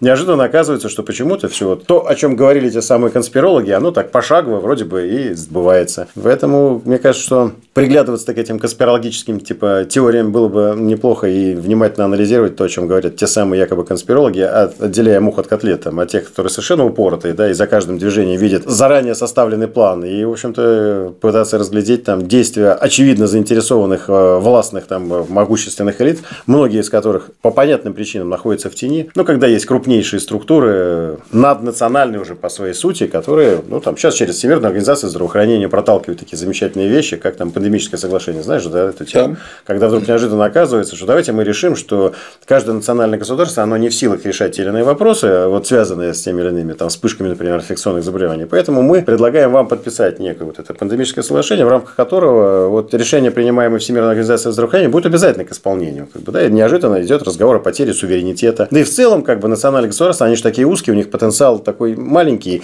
И давайте мы поможем вам, мы вот сверху, как старшие товарищи, будем этим делом заниматься. И вообще вы нам немножечко мешаете. И складывается очевидная такая картинка, что двигаются это именно к тому, чтобы стать над этими всеми национальными государствами. А что это как не, по сути, построение мирового правительства? Ну, так, то пресловутое мировое правительство, которое 100% конспирологическое, но почему-то действия, которые направлены на достижение вот этих вот мы прямо видим их буквально в наше время, они там шаг за шагом двигаются и двигаются. Поговорили, поговорили, все такие похихикали, а они бах, очередной шаг сделали, там та же самая цифровизация используется в этих вещах, там тотальный контроль и тому подобное. Ну, в общем, мне кажется, что конспирология отнюдь не противоречит э, тому, о чем говорит марксизм, а, ну, именно в том виде, о котором мы говорим. То есть, не, не упоротая вот эта, а теория марксизма как раз-таки ведет к тому, что такие силы должны появляться, и они должны таким образом практически действовать. Ну, у нас в конце концов, опять же, если логически посмотреть на теорию Маркса, Ленина, Сталина, и даже прямо на то, что писал сам Маркс, прям даже не в смысле применения методики, а просто прямым текстом, что появление монополий в разных формах, там, трестов, э, корпораций и прочее, должно привести к укрупнению данных монополий и появлению супермонополий, которые увеличатся сверх внутренних своих границ внутри государства. И эти монополии будут делать все больше. Это прямо то, о чем писал Маркс в третьем томе «Капитала». Ну, это достаточно очевидно. Как да. Логи- ну, логично. Ну, просто если есть конкурентная борьба, то она рано или поздно должна привести к тотальной победе кого-то. Вообще в идеале, это очень вряд ли достижимо на практике, но в идеале развития такой логики должна остаться одна монополия. Ну, по сути, да. Что мы сейчас, кстати, наблюдаем? Да? Крупнейшие игроки начинают прихватывать и другие сектора рынка, да? то есть направление бизнеса, деятельности. Я имею в виду вообще всего одна монополия. Да-да-да, я понимаю. Да. Вот если даже смотреть как некую тенденцию локальную там, в рамках одной страны, у нас сейчас появляется там, неожиданно банк начинает становиться уже не банком, а уже каким-то другим совершенно явлением. Он почему-то начинает подминать под себя те или иные виды бизнеса. Это финансово-промышленная группа называется. Да-да-да. И это уже совсем... Империализм да, да, называется, да, опять же. Вдруг, например, одна из поисковых систем, э, изначально созданных, да, вдруг неожиданно начинает Яндекс, еда, предоставлять такси, это, это, это. Телевизор. Причем быстро достаточно захватывает. А почему? Имеет серьезнейшие преимущества конкурентные. Потому что если ты, например, вторгаешься на рынок тех же самых такси, то когда ты, все такси практически, практически работают по программам с теми же самыми навигаторами, а ты создатель этих программ, то твои-то работают по ним бесплатно, а все остальные конкуренты платно. И ты можешь условия определенным образом создавать. А попробуют они создать такой продукт. Я думаю, сейчас уже, когда он практически освоен, конкуренция в этом плане уже невозможна. Ну, потому что они просто уже задавили всех. Они стали очевидно лучше других. И бах-бах-бах сюда полезли потом, неожиданно начинают создавать другие какие-то виды бизнеса, а реклама. Значимая часть рекламы, например, ну, мне как человек, который в той или иной степени связан все-таки с ведением бизнеса, да, там Яндекс реклама, она достаточно эффективный инструмент, один из основных, который привлекает э, клиентов, да. Так вот, когда ты хозяин этого ресурса, наверное, клиентов в свои бизнесы ты привлечешь получше, лучше, чем те, которые пользуются Яндекс рекламой за деньги. Как бы. Соответственно, эту конкурентную борьбу ты выиграешь. Ну и становится вот, э, вот действительно они то-то, то-то, то-то. Вот вроде бы был поисковый ресурс, а сейчас уже вообще не пойми, что там. Монстр, монстр, монстр. Была служба доставки Amazon такая. Угу. Ну, она есть. Но она, как служба доставки, осталась, но она теперь занимается вообще чем угодно, помимо службы доставки. И вон могут просто потому, что им прикольно, кинуть больше миллиарда долларов на съемки абсолютно идиотского сериала. Ну, а, а потом, когда этот миллиард долларов просто пропал, потому что сериал провалился, даже никого не наказали, потому что для них это очень мало. Не, ну на таком уровне, конечно, это не деньги, как бы. Даже сеть, сеть я вот сто лет назад столкнулся, там общался с людьми, там спортмастер, ну крупнейшая сеть по продаже так спортивного сказать, инвентаря всякого. Чем они занимались изначально? Они привозили большое количество различных брендов спортивных, а потом неожиданно вдруг прочухали, а что, собственно, обладая серьезным, а, ну, во-первых, они имеют существенное преимущество перед другими магазинами, тоже, так сказать, которые занимаются на этом же поле деятельности ровно потому, что они закупают несоизмеримо больше объема. А когда ты закупаешь там миллионами, выходит. то, соответственно, себестоимость там гораздо меньше, потому что цель-то тех оборачивать деньги, и если у него есть конкретный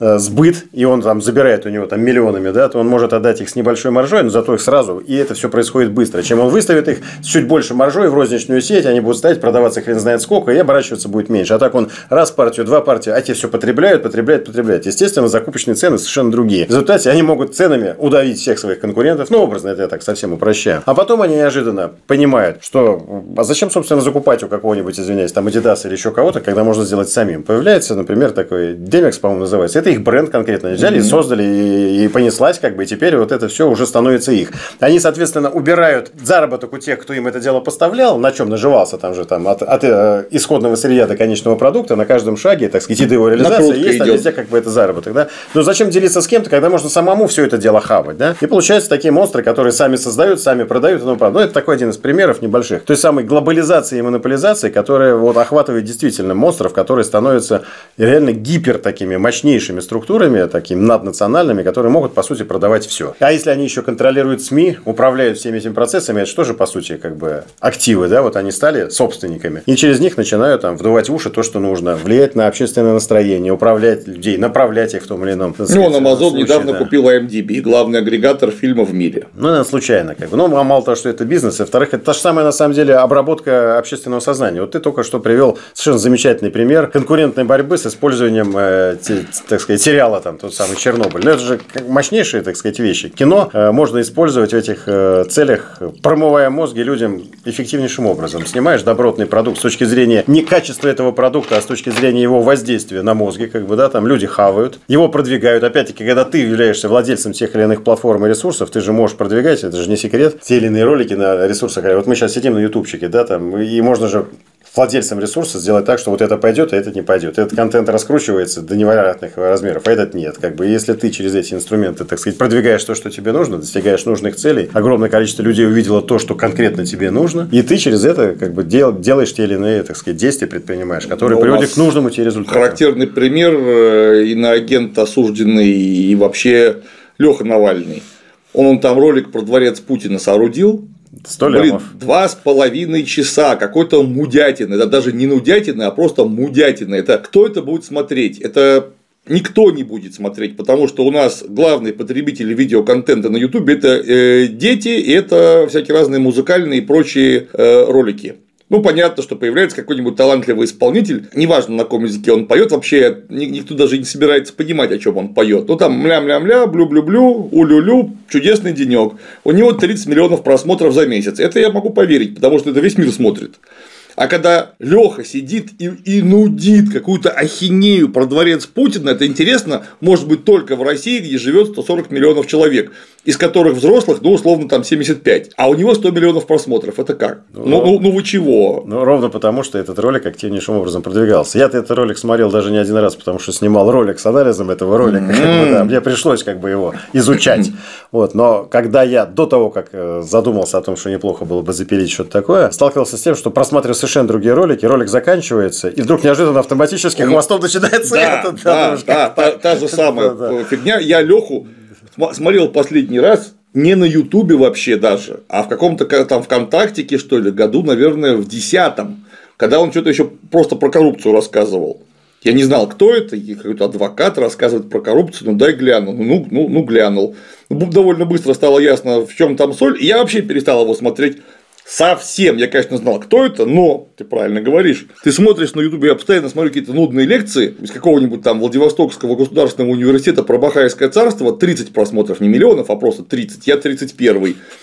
А как только он заканчивается, у меня выезжает ролик про дворец Путина. Я, например, там бегу пока из другого конца квартиры, я успеваю посмотреть 2 минуты. То есть у меня же просмотр-то уже есть, однако.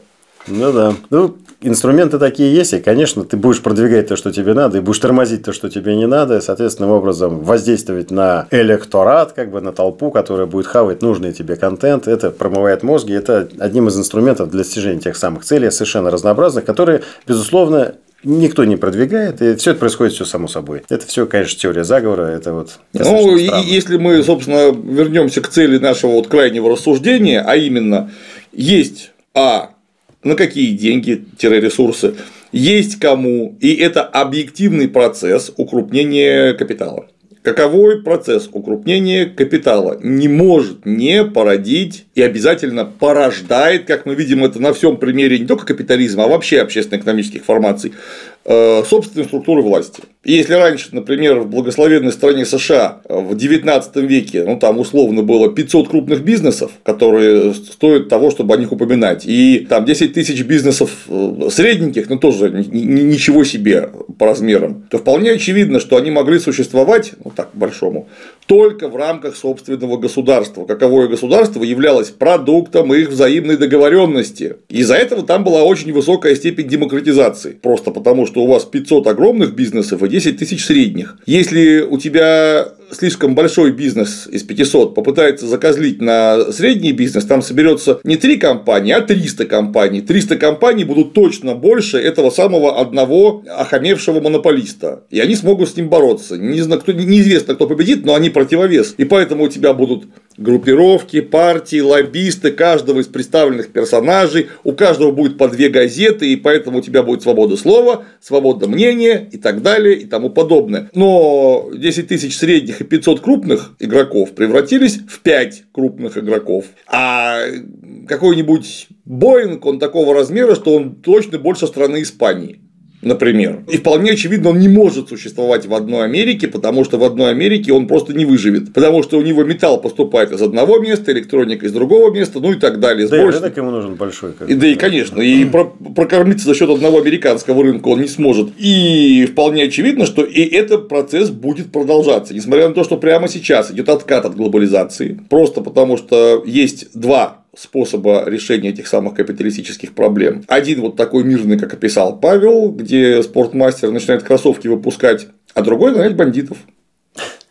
Это второй способ. В глобальном мире он тоже работает. Этот способ называется начать войну. Таким образом, просто заморозив на время бизнеса и говоря, что вот олигархи несут убытки, им это невыгодно. Я говорю, блин, конечно, им прямо сейчас это невыгодно, потому что прямо сейчас многие из них, не все, но несут убытки. Но они самое главное, они же замораживают рынок. И потом на замороженный рынок они, пускай со своими уполовиненными капиталами, которые все равно больше, чем у всех, выйдут и получат шанс захватить в 2, в 3, в 10 раз больше, чем у них было до начала этих бандитских мероприятий. Это, по-моему, очень настолько очевидно, потому что это в истории много раз происходило, что зачем это как-то специально еще раз объяснять, но все равно черт возьми, приходится. Так вот, несмотря на откат от глобализации, просто потому что бандитов наняли, это рано или поздно закончится. То есть горячая фаза такого рода кризисов никогда не бывает долгой. Она всегда заканчивается. Ну, просто потому, что там уже коренные интересы начнут страдать у реальных деньгодавцев, а это допустить невозможно. И вот когда они снова начнут договариваться, снова вдруг выяснится, что на подмороженный рынок выйдет уже не там топ-50 Форбса, а топ-10. Форбса. И вот эти уже люди, они не смогут не спродуцировать какого-то очень сильно наднационального правительства. У них просто шансов не будет, как этим всем управлять. Потому что это все строго в рамках 10 тех самых законов.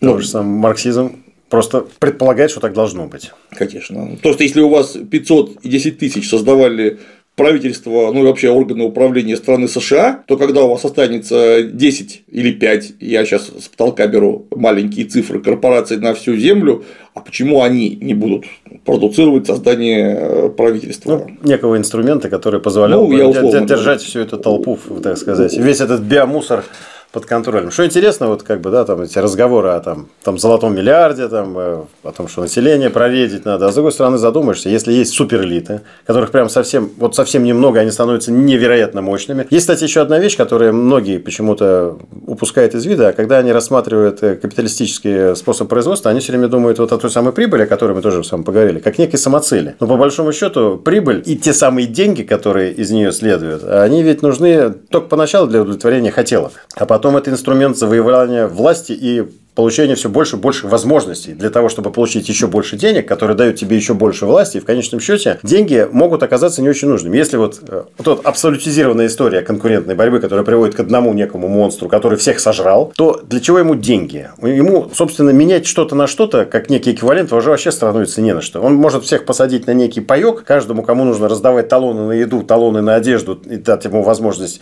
жить где надо. Ну, о чем сейчас, кстати, тоже самый Шваб там говорит, да, у вас ничего не будет, но вы будете счастливы мы вам все предоставим в нужном для вас объеме, как мы посчитаем, сколько вам будет нужно, я буду всем этим заниматься, образно, там, некое мировое правительство будет все это контролировать. А где тогда вот необходимость той самой прибыли? Она вообще не нужна уже. Ну, ровно потому, что прибыль – это когда ты еще с кем-то конкурируешь. А если ты уже со всеми поконкурировал, то тебе достаточно просто эту биомассу как бы контролировать. Но, с другой стороны, может быть, этой биомассы слишком много. Они все еще нахально едят, испражняются. Это, они, собственно… какие-то. Да, и, и землю они засирают, на самом деле. Вот нашу, нашу, нашу землю, они же гады портят. А зачем их столько? Ну, неужели не может возникнуть такой мысли шкодной у тех ребятишек, которые вот реально, они это себя чувствуют совершенно другими.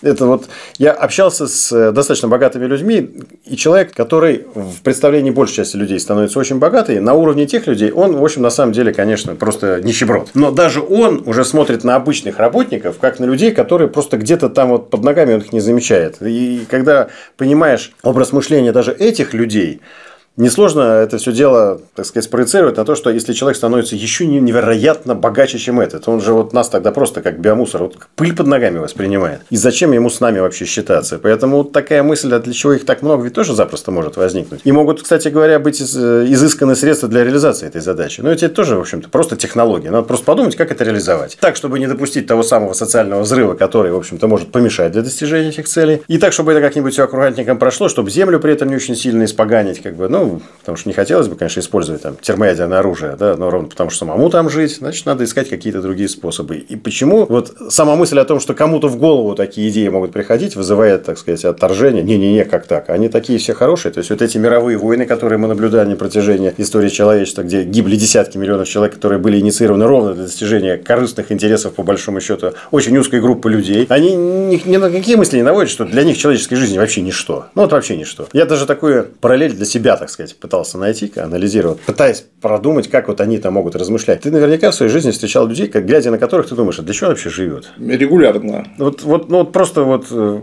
зря, зря существует, да, там, ну, не хочется конкретизировать, да, но люди асоциальные, э, выброшенные, там, конченые, там, алкоголики, там, наркоманы, ну, ну, ну непонятно. Или даже наоборот, я смотрю на некоторых власть придержащих и думаю, а зачем это вообще есть?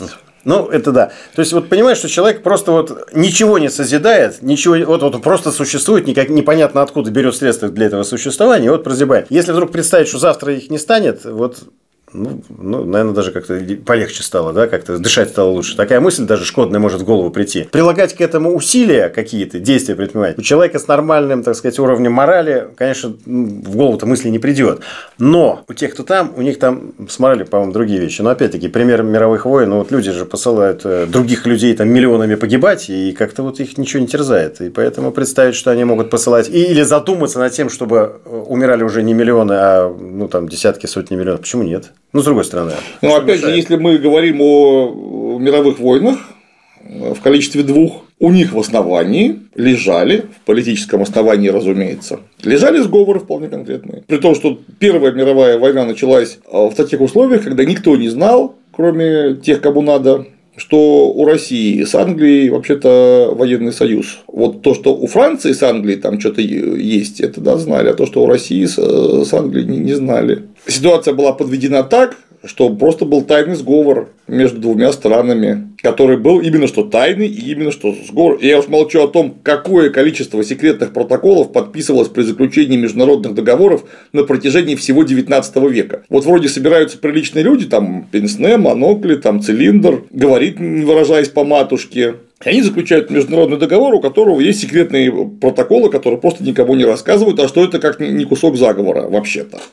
Потому что твои, так сказать, коллеги по опасному бизнесу просто не в курсе, что если ты задействуешь, как третья сторона, какие-то возможности, ресурсы и предпримешь какие-то действия, это запустит один из пунктов договора, про который ты даже не слышал. И тебе будет из-за этого очень плохо. Или наоборот, может быть, очень хорошо. Но по факту это же тоже заговор. А этих секретных протоколов уже опубликовано сейчас. Господи, боже мой, сколько. И это, повторяюсь, это весь 19 век. Этим занимались просто все. Но при этом заговоров быть не может, и это все конспирология. Да конспирологии. Кстати, по поводу заговоров конспирологии и извлечения прибыли. Обычно, э, когда говорят, не вполне владея таким предметом, как диалектика, что раз в уставе каждого капиталистического предприятия написано извлечение, максимизация и так далее прибыли, значит, они хотят как можно больше денег. Не понимая того, что прибыль – это не абсолютное, а относительное понятие. Потому что это не абсолютное, а относительное понятие. Как и, собственно, богатство – это относительное понятие. Может быть, ты легко пойдешь на сокращение собственной прибыли в 10 раз при условии того, что окружающие сократят ее в 100. То есть, у тебя денег станет меньше, но все равно гораздо больше, чем у вас. Ну, деньги это инструмент, в том ну, я... управление процессом власти и тому подобное. Это же как бы конкретный инструмент, да. И когда ты свои хотелки удовлетворил, то, естественно, тебя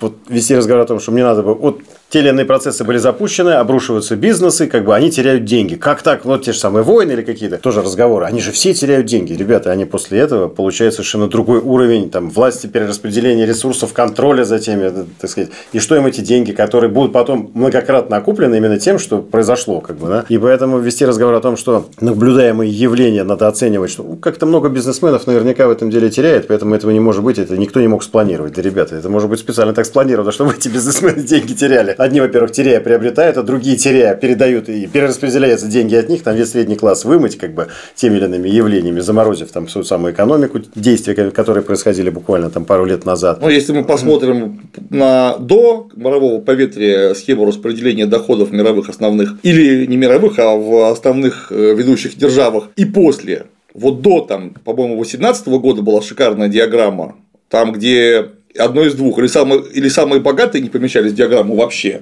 то есть они где-то там пробивали э, размер любого монитора, или если их сократить достаточно, чтобы они поместились в монитор, самых бедных вообще не видно. Ну, конечно. То есть они просто сливаются с осью координат вообще. И где-то там какое-то количество, ну, условно, среднего класса, которого просто тупо все меньше и меньше. При том, что там 0,1%. 0,1% людей обладают таким количеством богатств, которое просто даже несопоставимо вообще ни с чем. То есть это даже уже не богатство, это даже уже не власть, а это какое-то запредельное запределье вообще. То есть таких, таких богатых людей в истории человечества просто еще не было никогда. То есть вообще. А этих людей Заметьте, даже 0,1%. 0,1% это вообще статистическая погрешность. Их настолько мало, что в таком узком кругу встретиться просто вот как мы с Павлом и поговорить, ну или по телефону позвонить, я не знаю, совершенно конфиденциально, это небольшая проблема. Ну, потому что когда у вас 10 500 человек американских крупнейших бизнесменов, так вы просто наверняка друг друга в лицо не видели никогда. То есть вы не сможете на личных контактах договориться. Вас много очень. А если вас тысячи на весь мир? Уже гораздо проще. Да, это можно собраться в одном спортзале, не знаю, или в одном кинотеатре, в легкую совершенно. Это половина Октябрьского в Москве, если что. То есть можно в одном зале просто всем встретиться и вот так вот поговорить. И перетереть, да. И перетереть. Я не знаю, там выпить, понюхать, что там они еще делают. А, кстати, расслоение действительно колоссальное. Я, кстати, думаю, что после мирового поветрия этого того самого расслоения это увеличилось это еще. Я думаю, богатых-то, сильно богатых немного, но они стали еще богаче. Да. При том, что в среднем народ стал еще существенно беднее. Я давным-давно записывал ролик, когда анализировал расслоение именно в капиталистическом обществе в качестве противовеса разговорам о том, что и при социалистической стране в виде СССР там было расслоение, номенклатура, там там имела те или иные бонусы, привилегии, там спецраспределители, дачи какие-то, ну, все это чушь. И вот я ради прикола проанализировал, не помню, говорил тебе или нет, там, э, сколько лет нужно работать средневзвешенному российскому гражданину на тот момент, обладающему медианной зарплатой по России, как бы, да, медианная это не средняя, а такая средняя по списочку. Да. Как бы, да.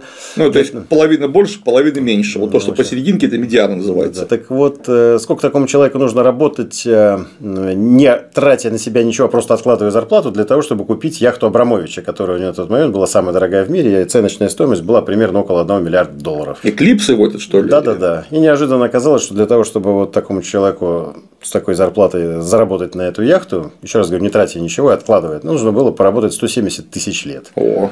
Это вот как-то говорит о неком соотношении, так сказать. При том, что почему я яхту рассматривал, ровно потому, что когда оценивают, э, ну там, этот имеет капитализацию такую-то, такую-то, да, там это все-таки активы, да, а это то, что он купил себе хотелку, игрушку, как бы, это по сути не актив, это пассив, там, да. Ну да, это выброшенные да, деньги, по большому да, счету. Да. Так вот человек мог Она позволить стоимости себе... не создает яхта. Да, да, да. Вот мог себе позволить это там 170 тысяч лет. Ну, это ну, смешные какие-то вещи такие, на самом деле. Так вот, я так полагаю, что если э, вести разговор о сверхбогатых людях, сверхмогущественных, то Абрамовича там не видно. Конечно. Вот. Так вот, какая разница между обычными людьми и тем там, и какие мы для них, собственно, биомусор. Ну, вот откровенно люди, которые зря прозябают, отравляют э, жизнь на этой планете, замечательно их планете, как бы. Поэтому представить себе, что вот такие цели у них тоже есть. Ну, это же вполне очевидно создание новой аристократии. А аристократия отличается от всех остальных ровно тем, что она очень сильно потомственная. А когда ты, ну вот я, родился и до определенного возраста вырос в СССР, соответственно, у меня вполне определенный э, круг общения, часть из которых там такая вот вдруг оказались вот теми самыми самыми богатыми, которые есть вообще. Это так и есть? Ну, так и есть, да. Круто. Так вот, как я познакомился с этими людьми? Да просто потому, что мы жили в одном городе, э, гуляли на одних тех же лестничных площадках, там, не знаю, выпивали в подворотнях, потому что в Советском Союзе все были перемешаны. Вообще все. А теперь, вот у меня ребенок не имеет шансов встретиться с детьми этих людей вот с которыми мы росли. Просто нет у них таких шансов. Они живут в разных мирах вообще. Соответственно, если я на личном контакте могу и могу, там пообщаться с вот таким вот богатым человеком, очень богатым человеком, потому что, повторяюсь, ну, мы, мы росли вместе. Просто мы знаем друг друга с тех пор, пока он еще не был богатый, и я не был историк. И, в общем, мы просто два человека, которые имеют личное общение. То вот у моей дочки, с дочкой вот этого человека, личного общения уже быть не может. Они не живут на одной лестничной площадке.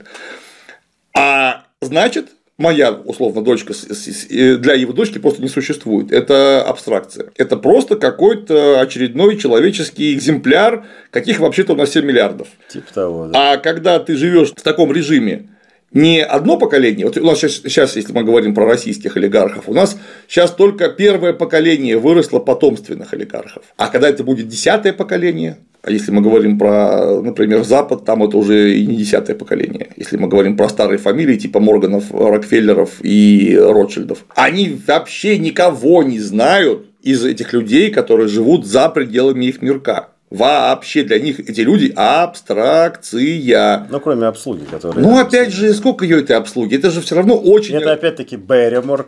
Берримор, да. Это потомственный, да. Да.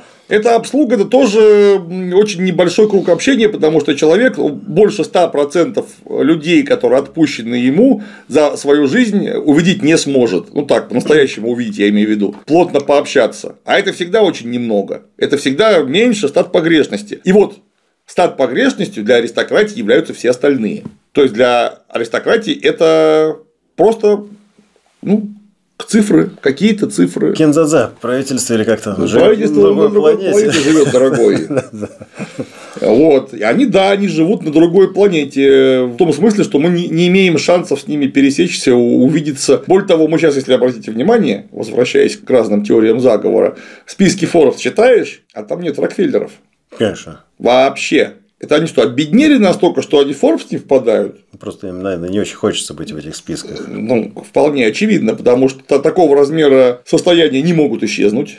Это невозможно. И вполне очевидно, что они просто не подаются на этот самый Forbes. Зачем им это надо? То есть мы теперь даже про них прочитать чего-нибудь человеческого не можем, потому что он Абрамович у нас в российском Форбсе. Я чувствую, что я даже, я даже за него переживаю. Потому что я могу про него прочитать. А за Рокфеллера я не переживаю, потому что я даже про него не могу в хронике прочитать ничего, потому что они не светятся совершенно. Ну, а я для них не свечусь, я для них вообще не существую, как и все остальные. Поэтому, если потомок Рокфеллера с потомком Ротшильда решат обнулить миллиард человек чисто на, лич... на уровне личного контакта. Во-первых, они могут, как мы уже выяснили, составить этот личный контакт, и это будет заговор, потому что они просто конфиденциально договорятся. И результат этого заговора будет вполне э, конкретный, ровно потому, что они могут продумать стратегию, нанять да. людей, которые им помогут в этом да, деле. Да, да, да, да. И могут реализовать эти планы тем или иным образом. Обсудят, обкашляют, на своем тесном совете, что же надо предпринять. Исключать такую вероятность, на мой взгляд, достаточно странно. Более того, как мы уже упомянули за время там, часа нашего собеседования, конкретные примеры внутри национальных и международных заговоров – это вообще просто фон жизни, который очень часто встречается, да вот точно совершенно с, с, с 19 века, конечно, раньше они тоже были, никаких сомнений, просто у них характер был не капиталистический чаще всего.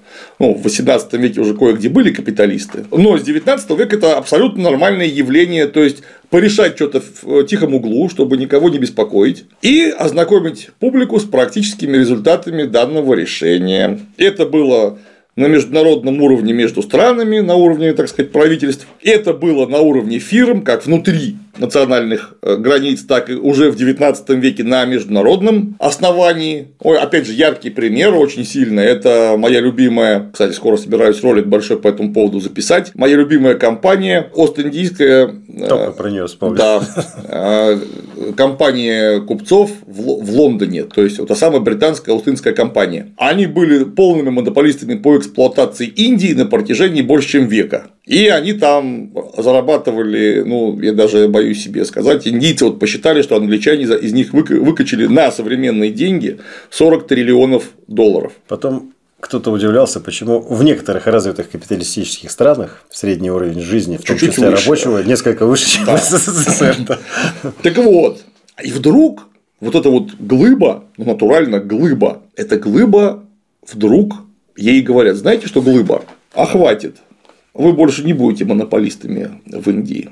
А кто им такое может сказать? Правительство Великобритании, которое они там на 90% спонсируют, и король является совладельцем этой самой, вполне естественно, Остинской компании. Как так? Как так-то? А потом вдруг выяснилось, что такого размера компания, которая просто явлена вовне в виде акционерного общества, уставных документов и прочее, она очень сильно пугает всех соседей. Очень сильно. И соседи вполне очевидно ну, начинают присматриваться, а может быть что-нибудь сделать всем вместе с этим вот. Поэтому фирма лишилась монопольных прав на использование, ну, сейчас, например, Бенгалии, скажем так. Хотя не только ее, там вообще, в принципе, ее обнулили как э, монополисты в Индии. И, например, если ты хочешь продавать опиум в Китай, то все ты не монополист, ты не можешь само продавать. Но что получилось сразу? Ост-Индская компания сохраняет маленькую монополию над, над производством опиума, а продавать будут все, кто хочет. Вы у меня купите, а продавайте сами как хотите. Это вообще мы к этому никак не касаемся. Таким образом, прибыли компании вообще не упали. Но операционные расходы на управление всей этой дрянью сильно снизились, и международный имидж серьезно улучшился, потому что они перестали быть монополистом. Ну все, Проиграли фактически. Да. Их, их пожурили и отстранили. Да, их заругали, и они, обидевшись, все ушли. То есть, это, да, но надо ли говорить, что потом это вот как раз акционеры Остинской компании, главные просто скупили половину этих мелких фирм, которые торговали от, от лица Остинской компании. И, в общем, мало чего поменялось. Но, тем не менее, просто посмотрите, это что, это не заговор? А что? Не надо придумывать, это произошло само собой. Да, конечно, произошло само собой. И в итоге справиться со всем этим смогла, смогли только последствия Второй мировой войны, потому что англичане вынуждены были привлечь свою колониальную армию кратно больше индусов, и в том числе кратно больше индусов дать э, профессионального высшего офицерского образования. И потом вдруг все эти люди оказались в Индии и сказали, знаете что, а мы что-то с вами не хотим больше быть. И англичанам просто пришлось сваливать, потому что они бы не вывезли еще раз завоевывать Индию. Да и уж там, опять же, рядом Советский Союз был, не все бы Мне поняли. кажется, что этот фактор тоже присутствовал в полный рост, и если бы не Советский Союз, то это наверное, продолжалось бы. Учитывая, что в конкурентной борьбе, в капиталистическом мире совершенно случайно выиграла США, а не Британия, у британцев просто была кишка тонка, и еще раз уже прямо с боевым опытом тренированную огромную армию, которую они сами натренировали, еще раз давить. Уже все, даже без помощи Советского Союза у них бы вряд ли это получилось. Ну и у индийцев, я думаю, был просто еще пример, да. Я думаю, серьезнейший вклад в развал колониальных систем Но это внес Советский Вполне Союз. естественно. Вполне естественно. Ну, просто, опять же, я говорю о чем-то гипотетическом, а в реальности понятно, что это было невозможно, учитывая наличие Советского Союза как совершенно противоположного полюса который не давал вообще делать такого рода э, мероприятия, э, что называется, с чистыми руками, горячим сердцем, потому что они начинали мешаться сразу со страшной силой. Поэтому пришлось уходить из Индии. Но опять же, это просто конкретные примеры того, как э, делалась международная политика на протяжении 19-го, начала 20 века. Она, к сожалению, состояла далеко не только в комплементарных, приличных, джентльменских отношениях. Состояла она в том числе из подковерной возни, грызни, э, и заговоров. Что характерно, с тех пор степень монополизации капитала увеличилась. чуть-чуть увеличилась, и предполагать, что все эти явления таким же образом не стали гораздо мощнее и эффективнее, было бы достаточно странно. Совершенно согласен. Ну что, резюмируем, наверное? Да. Вроде все сказали. Ну, вроде как поговорили. Просто если вдруг у тебя какие-то замечания есть еще, так ты их обязательно высказывай. Просто у меня они кончились. Да нет, вроде бы мы все обсудили, такие основные моменты, пробежались по ним. Так точно. Ну тогда, наверное, я начну. А Павел, если нужно будет, поддержит э, или наоборот, может, пропонирует в моем резюме. Мы просто совместно ролик не готовили, мы тут в режиме джаза, если что. У нас не, не было э, заговора. Заговора точно. Да, мы вот за 5 минут до ролика в студии встретились буквально. Так вот, если мы говорим о конспирологии, то есть в прямом смысле слова теории заговора, как главном двигателе прогресса или регресса всех мировых процессов, это, конечно, бред полный. Потому что, а, есть вполне конкретные законы общественно-экономического развития, которые также нерушимы, как законы гравитации, например. Заговорами, конечно, человечество не развивается и не управляется. Это просто бред. Более того, большинство иногда даже незаметных, а иногда вполне заметных процессов, которые есть на планете Земля, их, наверное, когда-то лет через тысячу можно будет запланировать, но сейчас просто нет таких вычислительных мощностей. Про них просто даже, наверное, никто не думает, что их бы нужно было бы запланировать. Методом, например, заговора или не заговора, а напрямую. Поэтому, конечно, развивается все по объективным законам. Человечество и человеческую экономику невозможно проконтролировать из единого центра вообще никак. Неважно, это будет заговор или демократически избранное всемирное правительство планеты Земля. Это просто нереально сделать. Но отрицать тот факт, что Некоторые вполне очевидные, а иногда совсем неочевидные процессы являются результатами тайных договоренностей, между странами, на уровне правительств или каких-то группировок внутри разных правительств. И теперь уж точно совершенно крупнейшего бизнеса, это просто очень глупо. Оно не только не противоречит марксизму, а оно прям напрямую марксизмом подтверждается. Кстати, Маркс по этому поводу целую работу написал. Называется, ну правда, не про современную ему современность, называется «Разоблачение дипломатии XVIII века». Ох, там сколько про заговоры разные, ох, причем мне кажется, что вот эти вот заговоры, они зачастую затрагивают, в общем-то, глобальные процессы, происходящие буквально по всему миру. Ну, чем глобальнее экономика, тем глобальнее процессы, это вполне очевидно. Ну, есть... Конечно, прямо так вот глобально, глобально, тотально всем, всем управлять нет, но то, что присутствуют интересы в тех или иных явлениях, которые мы наблюдаем буквально прямо сейчас, ну, в общем, было, на мой взгляд, достаточно странно от этого отрицать. Это вытекает из простой элементарной логики, да, там, так развивается это капиталистическое общество, и по-другому оно общем-то, не может развиваться. Ну, вроде бы все теперь точно сказал. Да. Спасибо большое. Аналогично. Если что, накидайте в комментарии каких-нибудь дополнительных примеров, уточнений, исправлений, адекватные комментарии мы всегда принимаем во внимание. На сегодня все. Всем пока.